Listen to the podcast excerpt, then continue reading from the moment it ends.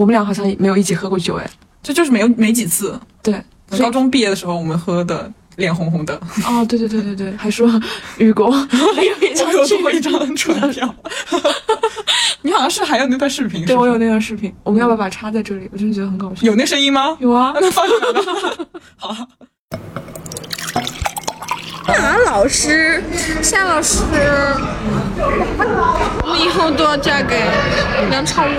打烊了，雨哥，我要做一张船票。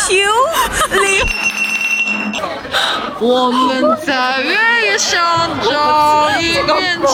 你娃子了嘛？下马威，下马威。今次由我先进行自我介绍哈，我是因为是少数民族，所以自然而然被大家认为很能喝的，但是实际上我酒精过敏的马儿。大家好，我是真的很不能喝，每次一上桌就被身边的人说不要让他喝的小夏。我们今天要聊酒桌文化，我要痛骂。我觉得要就从各自那个对他不好的体验开始谈起。嗯嗯嗯。你先说一下，我就是进校时候觉得我们学的是非常先锋的一些艺术观念，但是进校之后居然居然有些非常陈腐的一些呃规则。就新生一起跟学长姐吃饭的时候，突然说你们为什么不主动添加学长姐的微信号？我觉得太荒谬了。也会当面指责说你们你当时有没有加，然后你当时有没有加，然后要求我们挨桌敬酒，包括新生需要自我介绍。就是要介绍你的身高、体重、性取向，然后我我当时有感觉到这可能是，呃，前辈的一些就寻找新猎新猎物的一个场合，但是其实也能感到同辈的朋友们就是有一些新生去寻找，就是尝试一些就寻找一些机会，因为我们这个行业的原因吧，它跟那个。你入行那个勾连是很深的，所以说就是想要去获得一些学习，然后跟组或者是干活的机会这样子。所以我就觉得进校的时候就感到艺术学院的酒桌，它一方面是一个就是完成这个社交需求的场所，一方面又是学长姐施展权威的一个场所。嗯，就但是它又不像职场就是官场那种是真正的那种权力场合嘛。然后在我们感到不适的时候可以离开。我就在当当即就觉得这个是很危险的一个东西，但是你放弃了这个酒桌，好像就放弃了在这个学校里的社交。但是当下最能给我安全感的就是书和电影了，所以我就当时非常很坚，就是非常坚决的选择了他们。嗯，后来就是接触到一些朋友们，然后意识到他们跟我是一样的。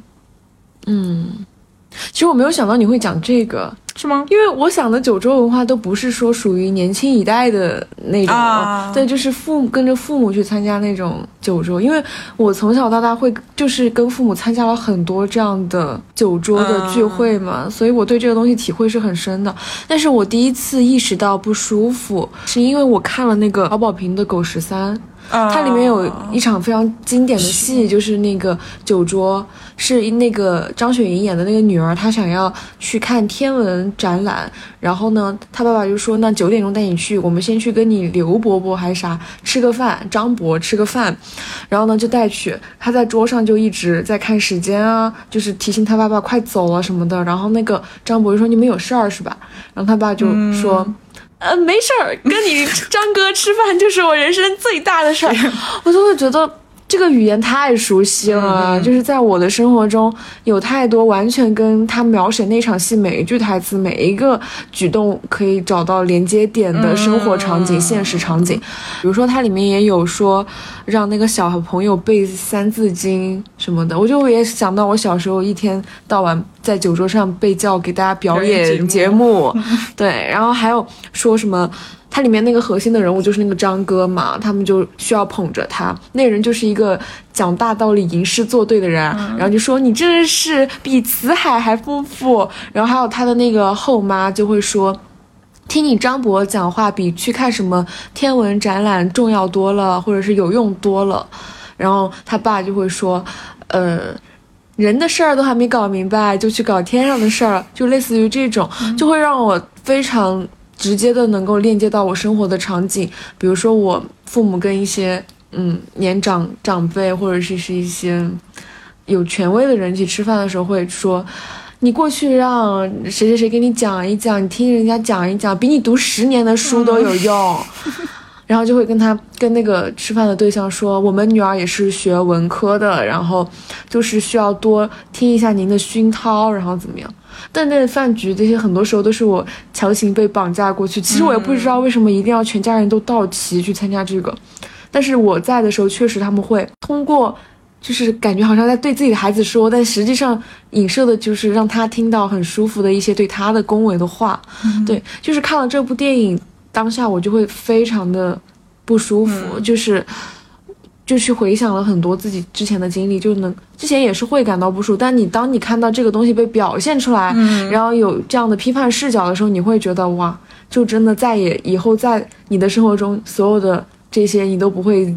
嗯，不会再接很好的去接收它了。对，就是你刚刚说的那个，为什么要全家人都得去？然后包括呃，酒桌上领导会劝酒，然后那些座位的顺序，还有那些敬酒礼仪，其实我觉得都是权力上游对下游的那种服从性测试。对啊，就是一个你我叫你喝，你叫喝，你不喝就是不够意思。嗯，就是我这次不是跟组吗？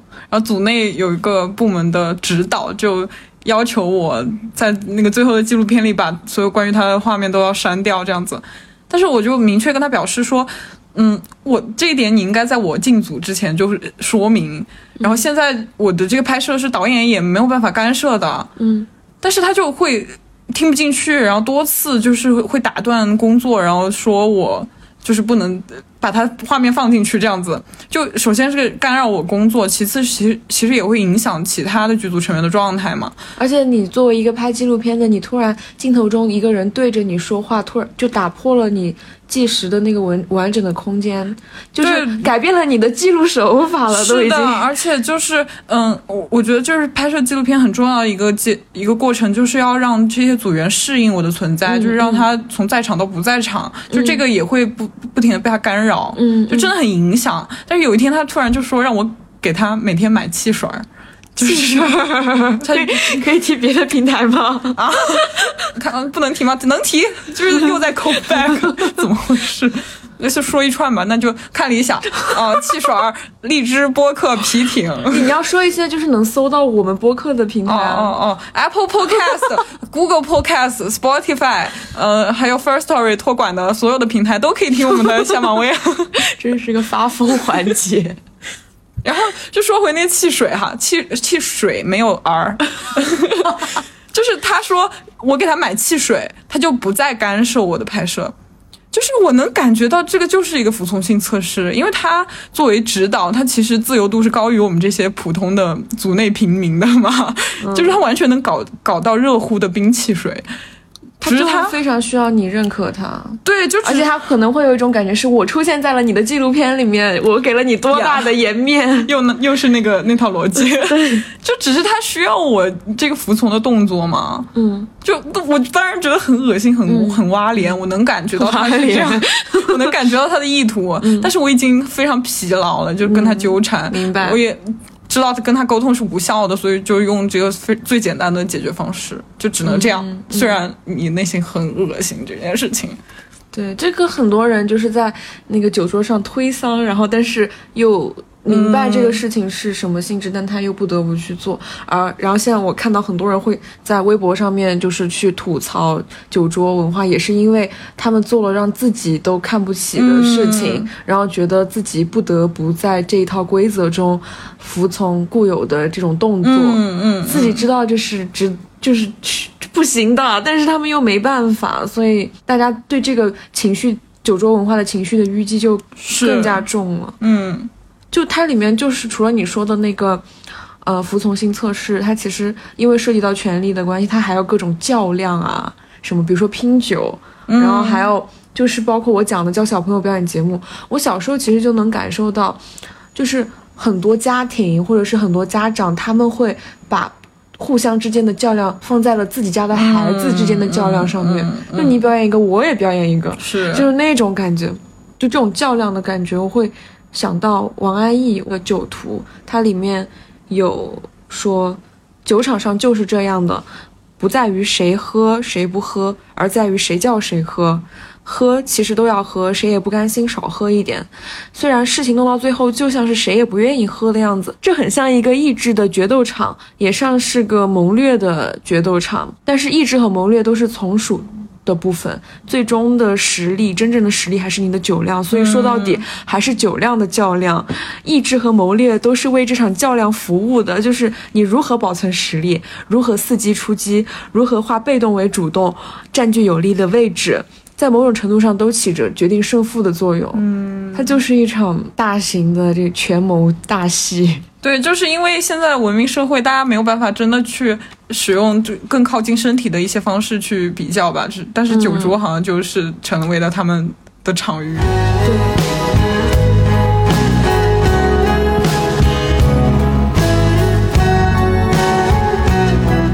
而且很多人是真的很。如鱼得水，然后很喜欢这样的氛围。嗯，就像我爸，他在某一年开始，他结交了一群朋友，他其中那群朋友都是互相有利益关系的，所以很喜欢组织饭局，很喜欢喝酒，甚至是我记得有一年出去旅游，每一天晚上都要组织大型酒局。做一大圈，你知道吗？那种，然后每天都要喝到烂醉那种。关键是每天都喝，但每天都有一个固定的环节，就是讲话环节。因为在旅游，就说，嗯，今天，呃，这个老一辈的要请谁谁谁来讲两句，然后那老一辈讲完就要说，你们年轻一代的要派几个代表来讲一下 你们今天的见闻和感受。我每次都在祈祷，千万不要叫我去。但后来我发现，他们派人也是有这个。背后有逻辑和这个权力逻辑的，因为我爸在这个呃小团体里面，他并不是那种说得上号的那种排排排得上号的那种人物，所以他们自然不会想到让他女儿来说几句。就那些被选中的人，都是他们的父辈，就在那个小团体里面权力上游，是对，是是这样的，所以他们才会被派出来说几句。就是每一次都组织这样的活动，有一次非常典型，就是你会感到很震惊的。就是我如果给你讲的话，就是其中的一个算是权力上游的，但不是最 top 的那种一个人。他们家族是做生意的，然后呢，在他们就几个兄弟的父亲去世以后，他们拍摄了一个关于父亲的家族纪录片。天哪！对啊，居然会选择这种形式。对，而且那个家族纪录片就是他们要，就是我们在某一次饭局就在他们家的那种呃开的饭店吃嘛，嗯，然后上去就是他们家的一个居所，然后有投影仪，就是就是我们吃完了之后叫集体去观影，对，组织放映完了还要有映后谈，还有观众交流，对，而且他那个纪录片还是个三级。纪录片是第一个是生存，第二个是生命，呃，生活，然后第三个是生命，就是讲他的父亲从那种革命年代这样子，嗯，求生存到这个和平年代跟子孙满堂这种场景的那种幸福生活。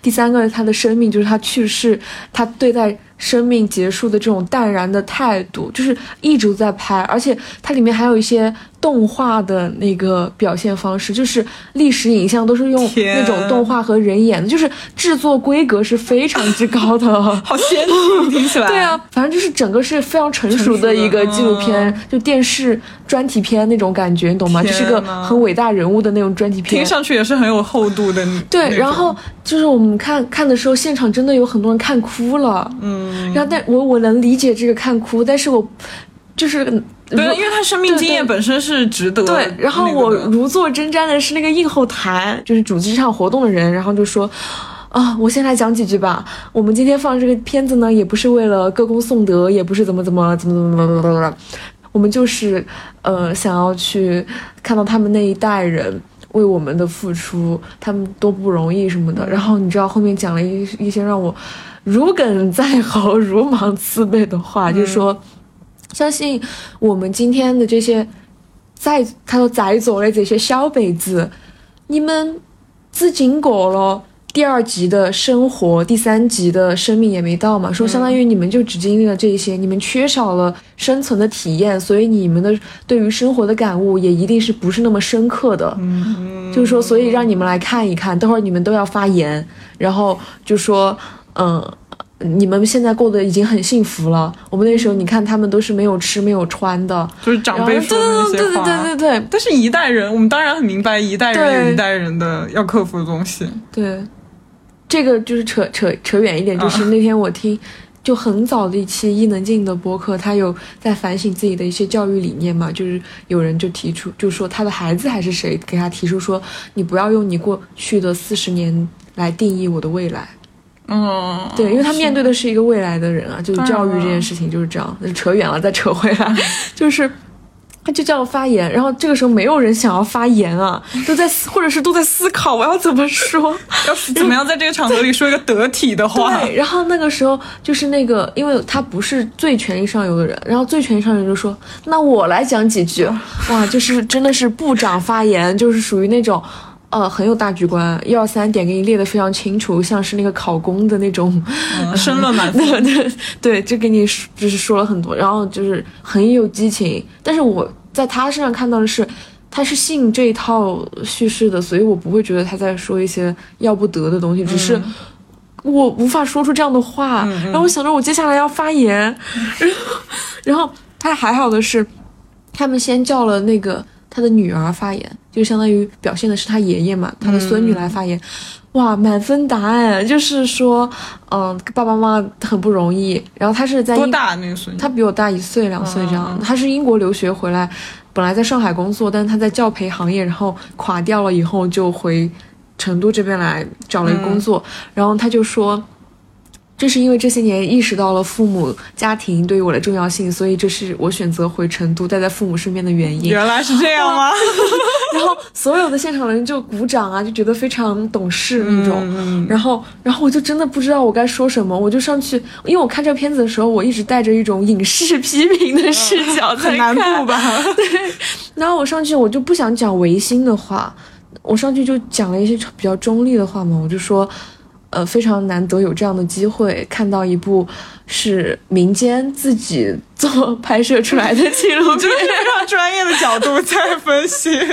然后，看来他这片子拍的还是有点好，就是值得你从专业的角度去讲。对对，我觉得拍挺好，就是嗯有价值吧。然后我就嗯说很难得，然后并且我们从这里面能看到的是不同代际的人，他们对于。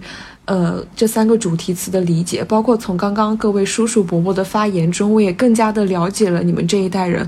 我觉得这是今天活动对于我来说很大的意义，就是我们通过一个媒介，通过一场交流，互相增进了了解。嗯，然后这样的话，能够让我们更加包容彼此。我觉得我最多能说到这个程度上，蛮蛮滑的，我觉得。但是。大家就下面的人就是没有任何反应，就是就感觉他们期待我说出我爱我的爸爸妈妈，就是那种话，你懂吗？然后，然后我就就有点尬不下去，但是就所有人在期待你说出一些那个高潮的话，他们觉得我前面都是在铺垫，甚至期待你落泪。对，然后这个时候我就不就真的就是憋不出来了，我就把我内心真实的想法，就是就我就想就是挑着说嘛，我就说。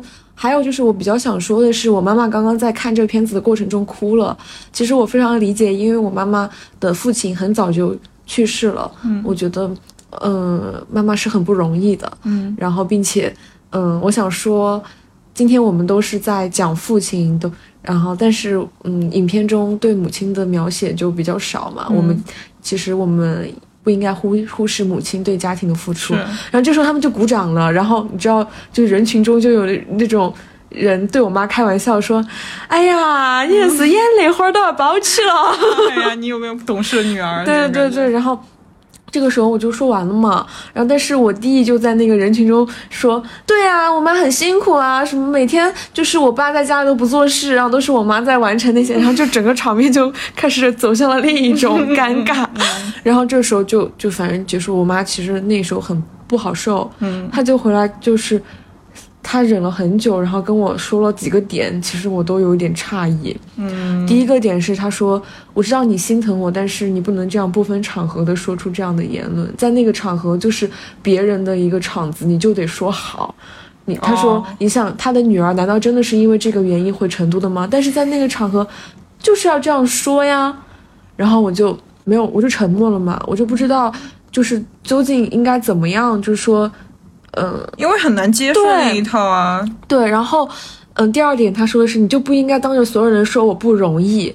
我当时以为他是有内心有一些什么想法，但是他说的是，在座的都是一些，呃。奋斗过的生意人，居然是这样。他们每一个人都比我不容易，你怎么能在别人面前说我不容易？我算什么？我当时就很震撼。我以为是，就是说你不能当着别人外人面说家庭的秘辛或者什么之类的。我以为是这样的，就是但是没有想到是这个。其实我觉得这一点还是跟上一点的附属，你不觉得吗？就是是别人的场子，嗯嗯的那个感觉。对。然后第三点，他就开始说你这个人就是缺乏社会经验。嗯，嗯，我就我我就就就是有跟他说，我说我可能是有欠考虑的地方，我觉得这是我能对我妈做出最大限度的回应了，我不能再说什么，就是啊，可能我真的没有办法再更圆滑和更接受这一套东西，所以我在跟我妈对话的时候，我也是尽量在坚持自己的看法，同时尽量去理解她为什么这样说，做出一个折中的回复。嗯，但是我觉得这就是很荒唐啊，因为你并没有任何的不得体，然后你甚至就是真的就是去说了真话，然后你真的去就是克制了一些东西嘛。嗯，但是还是因为不够那个不够感动，或者是不够什么，然后要要被指责。然后我妈就。后来我妈有两个举动，她就首先就是开解自己说没事，这些人都是见过大风大浪的，根本不会在意今天晚上这样一个小小饭局上你说了什么。而且他们那么聪明的人，那么会察言观色的人，早就会知道你们家到底是什么情况，还至于你这样说一句话吗？就是这样的。然后呢，第二个举动就是，我其他就说你还后来还说了什么吗？因为我当时听到前面大家在起哄以后，我就没有。后面的我都忘了，我就说没有。我说你那么在意这个干什么？我说别人其实都没有，嗯，就说他人肯定没有自己对这个更在意。我说他们都不会太在意。然后我妈就说，我只有知道了你怎么说的，你的完整的说法是什么，我才知道下一次跟他们相处的时候怎么去应对他们呀。我真的会觉得就是很辛苦，你在这样的一套，呃。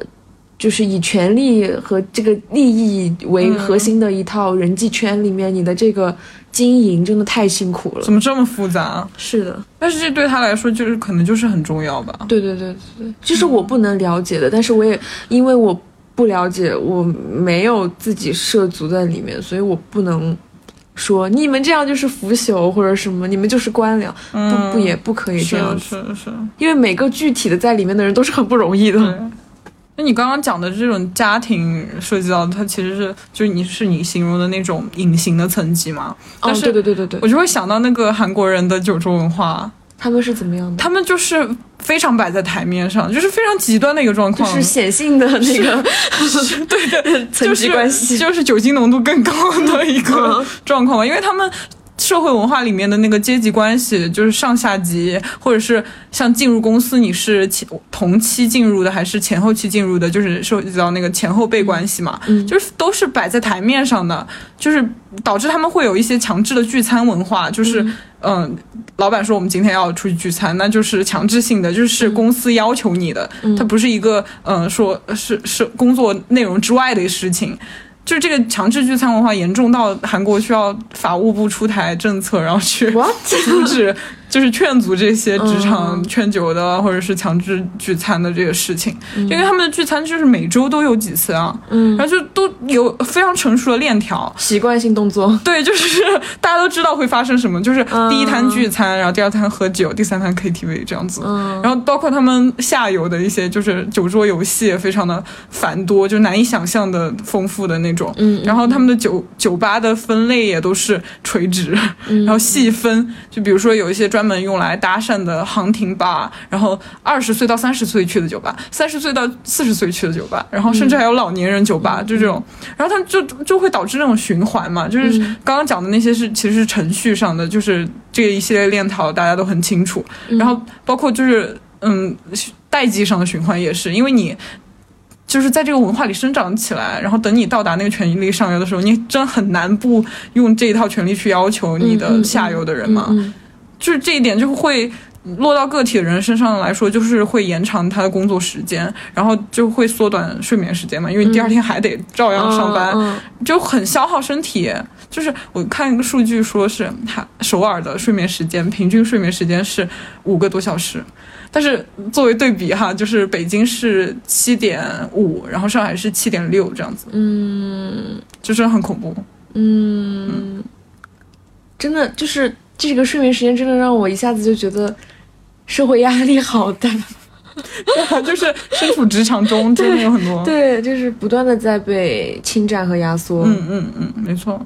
但是也有可能是因为他们喝了酒回去之后，终于有了就是自己的时间，然后就嗯也还、就继续不睡，就是 就是去玩，就是他们会就熬夜去享有自己一个独对对对，单独的时间，然后再睡。就是那种补偿心理。对对对，所以嗯这个也可能是就是说造成这个睡眠时间短有多重的因素。对对嗯对，是确实。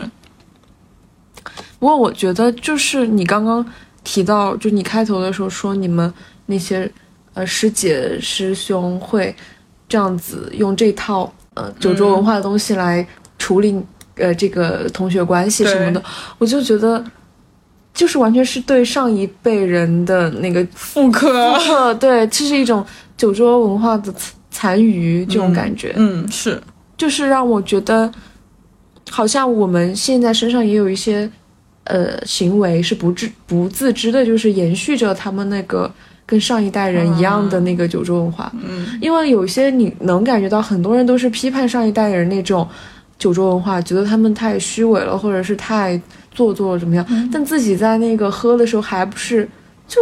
核心都是一样的啊，只是玩法不一样，话语不一样，嗯这都是一样的。包括我们之前那个毕业聚餐，就是谢师宴，然后大家也都是就是猛喝，然后会就是劝酒敬酒，然后就是那种喝的挺挺厉害的，然后也是敬老师这样子。然后直到就是我当时也是挺兴奋的嘛，我是属于那种毕业的开心，就是我们里面不仅是有那个习惯的部分，肯定还是对，肯定还是有那个很开心的部分在里面。然后那个时候就有呃两个老师过来敬我们酒，然后我就开始就是想要一口干掉那种，然后老师就说：“哦，你不用这样喝，你不用这样喝。就是我突然才意识到。呃，好像是我们太有点太那个太 太过了，对对对，我不需要在那个老师面前这个样子，嗯嗯嗯嗯，啊，就是居然是这个点才意识到，因为我们不是会就是说通过这个话语去、去倾轧别人，但是对。对自己就很难体察到。嗯。来来来，喝完这一杯，还有一杯。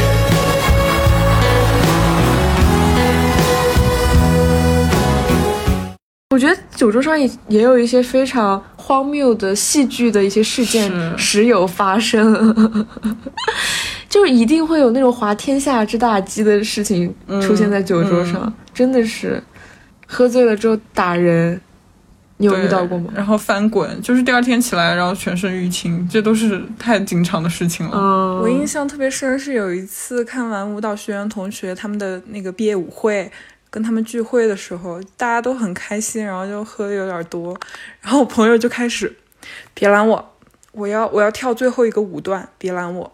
然后他们每一个包间里都有人在劈叉，然后有人在下腰，有人在表演自己刚刚在舞台上表演过的节目，就所有人都跳舞。嗯，哦，我想到一个非常荒谬的一个场景，就是，呃，也是我爸那群朋友在一起喝酒，然后是那次过过年的时候，呃，就是要大家聚餐那种，就 leader 就是之前就在那个。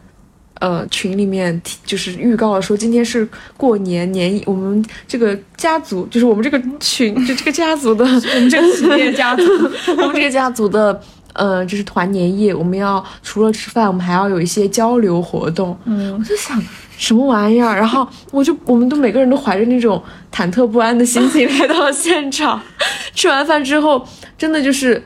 那一天没有没有，就是说喝到那种嗨，就是大家还就是在正在喝的时候，他就说好了，我们今天开始我们的活动，然后呢就说叫每个人都起立，然后以家庭为单位站成一列，嗯，然后把手机全部都放在桌上，不能拿起来。说我们来玩一个，因为是虎年，说关于虎字的词语接龙。好风雅。对，但它不是那种接龙，只要是带虎字的任何什么歇后语啊、俗语啊，然后成语、词语都可以，只要说带虎的就可以，比如说狐假虎威，呃，为虎作伥这种都可以。然后就是，而且是每个家庭只能派一个人。作为代表说，然后因为那天我妈不在，我弟也不在，就只有我和我爸在，我爸又不说不来，然后他就叫我去参加这个，然后就除了我，其他家庭派出的都是爸爸这个角色的人，你知道吗？然后只有你一个人在战斗。对，然后我就属于是什么呢？就是就就是也就就是很荒诞，我觉得。然后关键是都是一些他们，就像我爸大叔们，对他们开始说各种成语，从来没有见过这么有文化的一个酒局。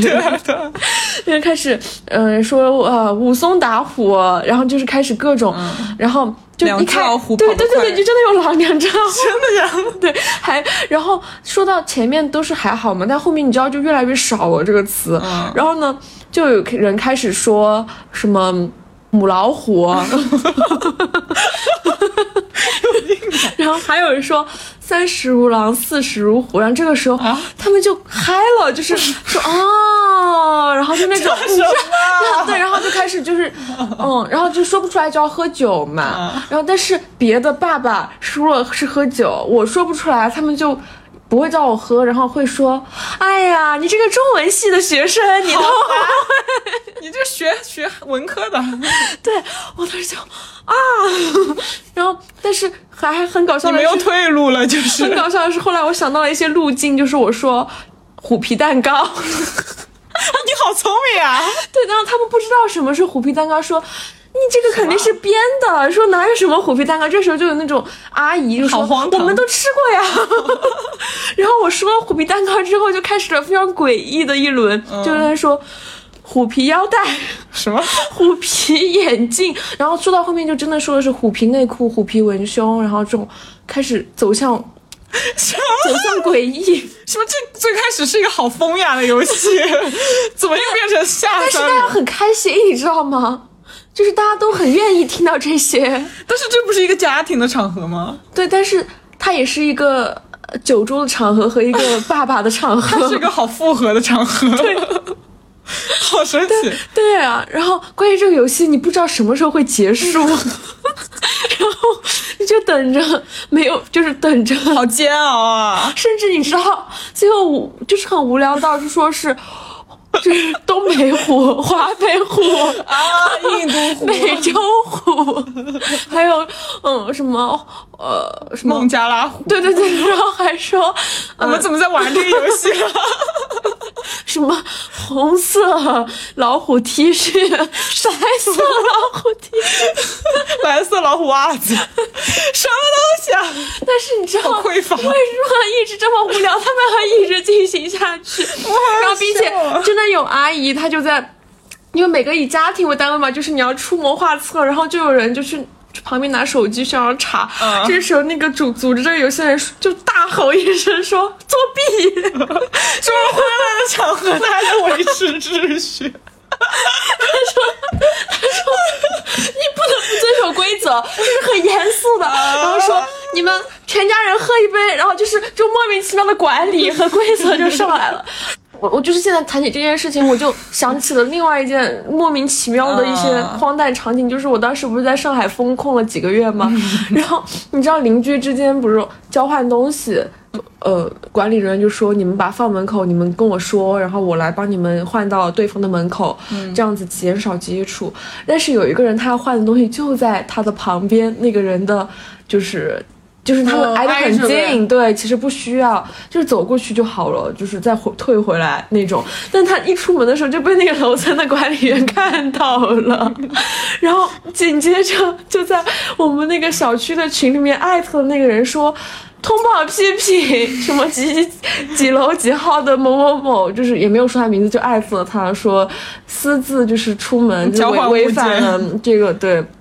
然后更无语的是，那个人就出来说：“我对不起大家。”好可怜。对，然后我觉得这两个场景真的有非常异曲同工的那种 荒诞感，就是就是非常混乱的场合里，然后就出来执执行秩序的这一点，而且这个管理是。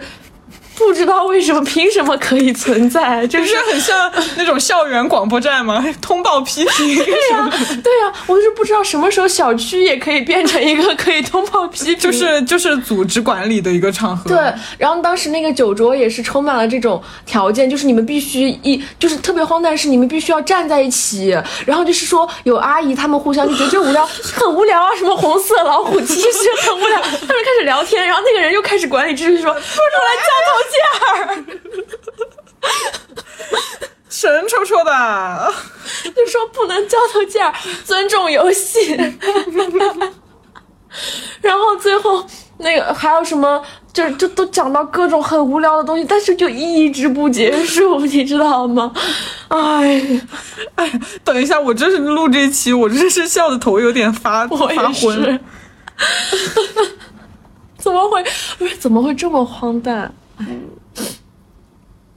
我要休息。不行了，我不能一直用一个词语。你知道，曾经朴树被人批判说他匮乏，就是因为他在同一首歌里面有一个词语出现了两次。是吗？说朴树开始走下坡路了，他开始匮乏了，因为他一直在重复一个词语。嗯，这是哪个词语？我不知道，我只知道这个说法。我刚刚起码说了十遍，这个太荒诞了。我觉得我不能再说了。好，这又又是莫名其妙的管理。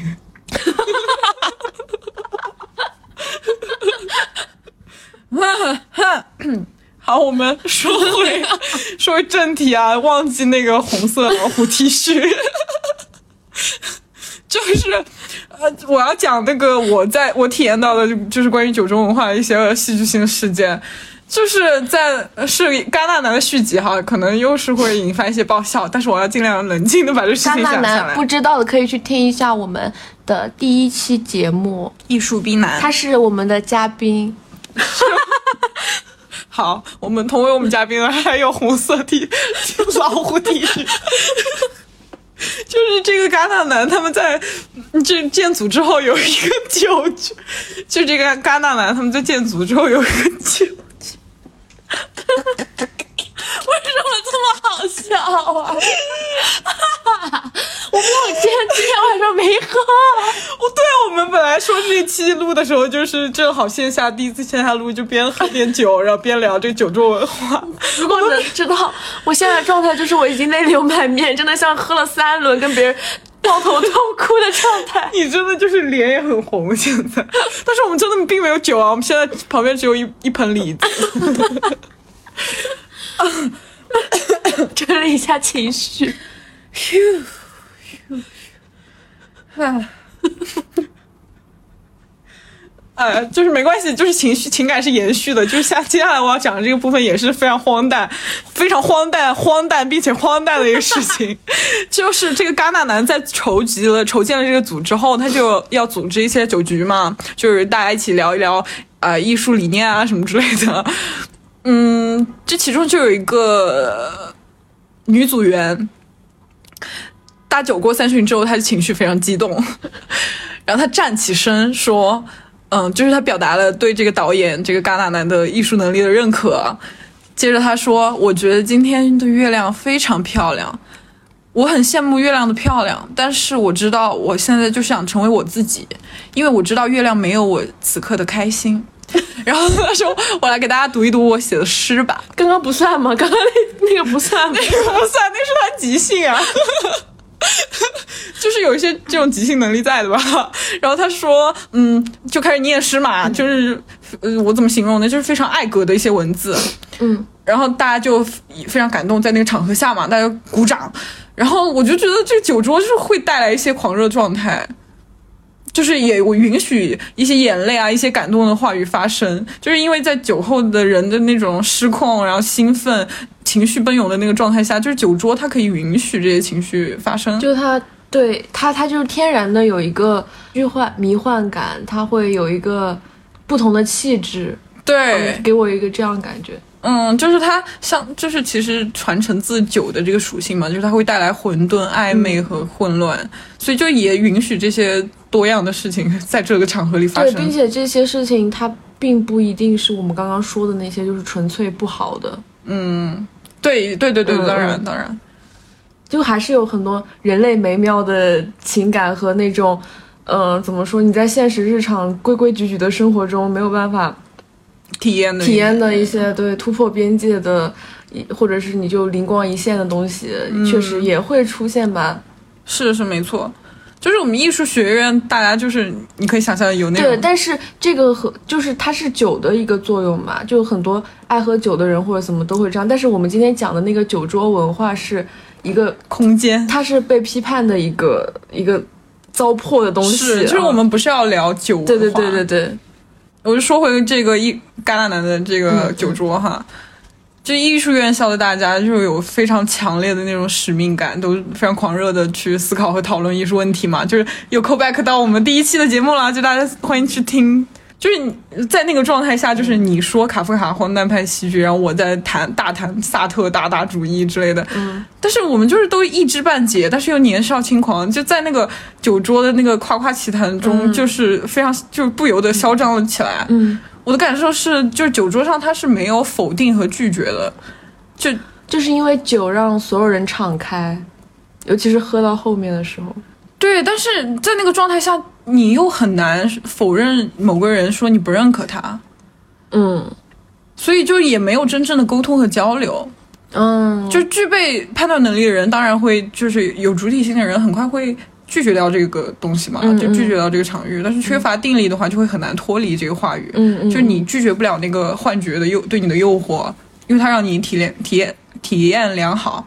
嗯嗯，这其实也是我们也提到那个那一期节目有提到艺术男他们有这个特别自我，嗯，就是 ego 特别大这个部分，就是酒它有一部分能力，我觉得在包括在我们的一些文艺作品的那种表述中，它也是一个嗯。放大自我的，然后有超能力的一个东西，像什么武松打虎，对对他就是喝了了酒之后去，还有那个什么温酒斩华深倒拔垂杨柳，对对。是不是喝了酒？这个我忘了。但是那些武侠的和那种打斗的这种嗯。片子里面，很多都是喝酒醉拳的，啊，对，醉就它是非常重要的一个嗯道具。嗯，对，或者是意象吧。嗯。嗯，嗯，所以就是它在这些就是叙事中，它就是可以放大人的能力。是是是，嗯。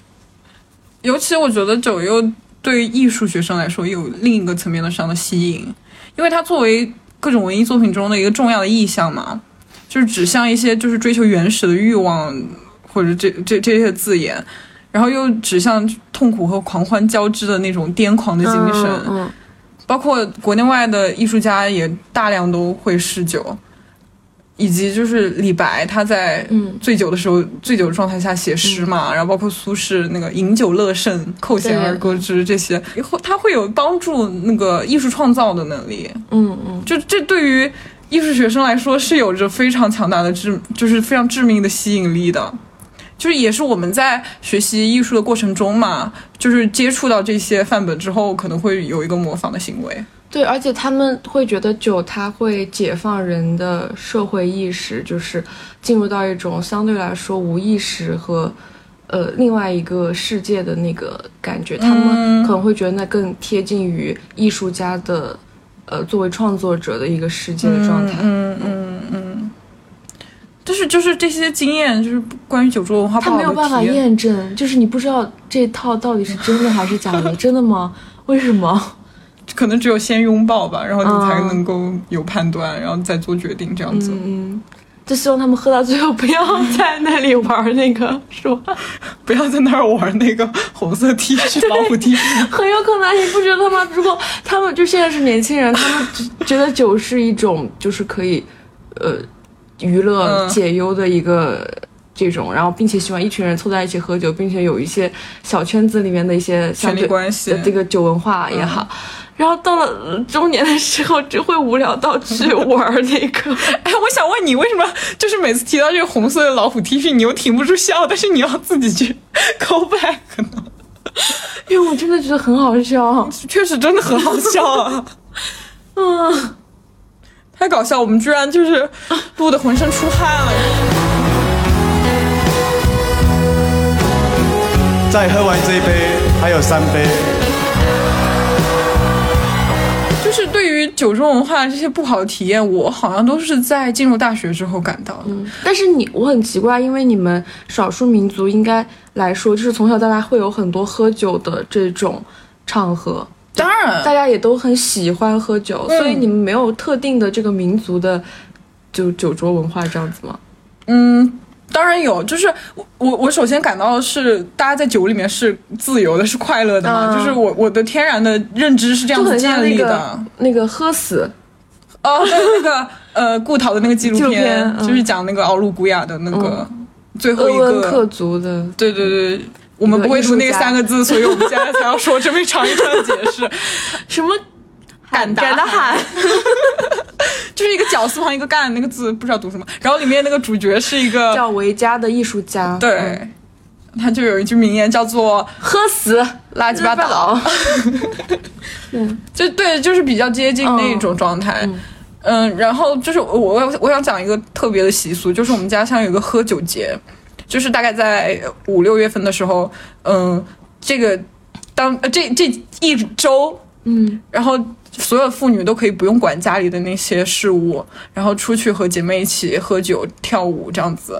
然后，嗯，包括一些些平常的，就是时候嘛，就是在家里待着的时候，那些姑婆姨姥来串门，然后奶奶也会给他们。就是熬油酒之类的喝，就是它在日常场景中是非常常见的一个事情，就是大家都会喝酒，嗯，就是包括我过年回家的时候，刚起床正准备洗漱，然后我奶奶过来说：“你今天喝杂酒还是喝油酒？” 就是会这样子，就让我我在我的认知的建立过程里面，就是酒它是不拒绝任何性别的，就是没有这个概念，它是拥抱所有人，然后所有人都可以享受的东西。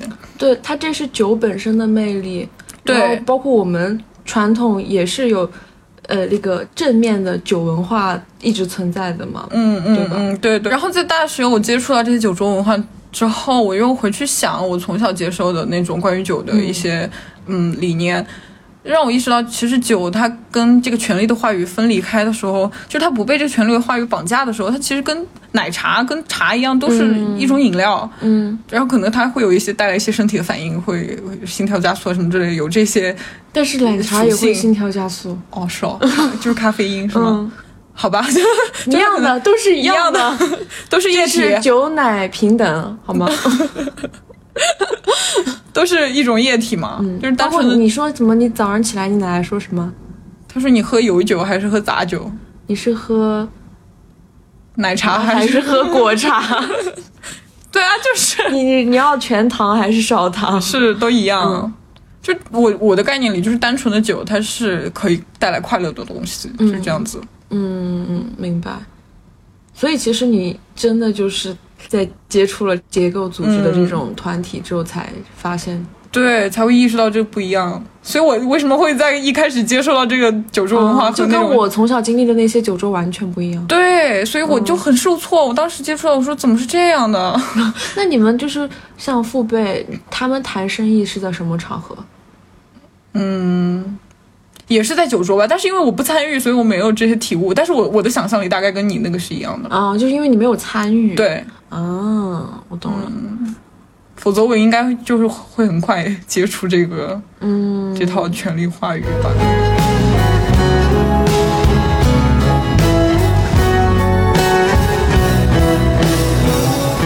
就包括你刚刚提到那些。就是武侠作品里面的酒，包括还有说什么李白呀，然后这些诗人、艺术家对于酒的不同的呃理解和酒它的象征意义的丰富性，我会觉得就是抛开酒桌文化这个东西不谈，包括你刚刚讲的那个酒，它就是给你的记忆是快乐，对，所以我觉得酒它嗯确实就是非常丰富多样的一个东西。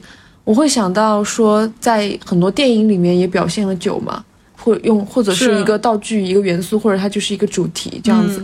然后它会跟不同时期的那些社会背景啊非常相关，就是这个酒到底在电影中充当一个什么样的作用？我觉得这个也是，就不同时期对于那个酒的理解也是不一样的。就最开始的时候，像，嗯，就是四九年前后那些电影《一江春水向东流》、祝祝福这些，它的酒其实跟那种。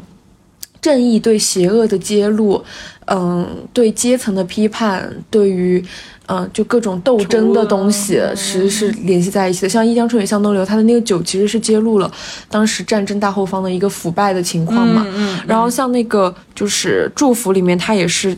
就是揭露了那种丑陋的阴谋，这样子就是充当了一个很重要的道具。嗯然后到后来第五代导演的时候，就是很容易想到像红高粱，对对对，就是这这种，它其实我会觉得，就说它里面的那个三十里红酒是，嗯。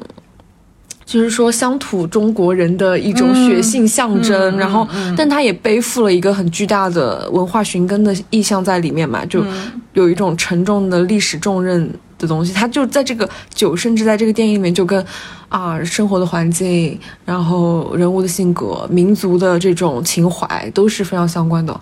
就他背负的东西很多，然后也是跟那些宏大的东西联系在一起的。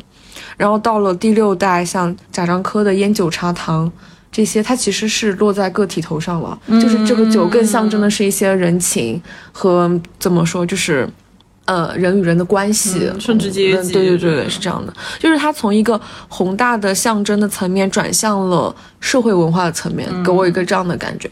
哎，那那我想说，就是第六代张元他的那个北京杂种嘛，嗯我会觉得就是说，因为是这个摇滚青年的这个为主角，所以我觉得他们。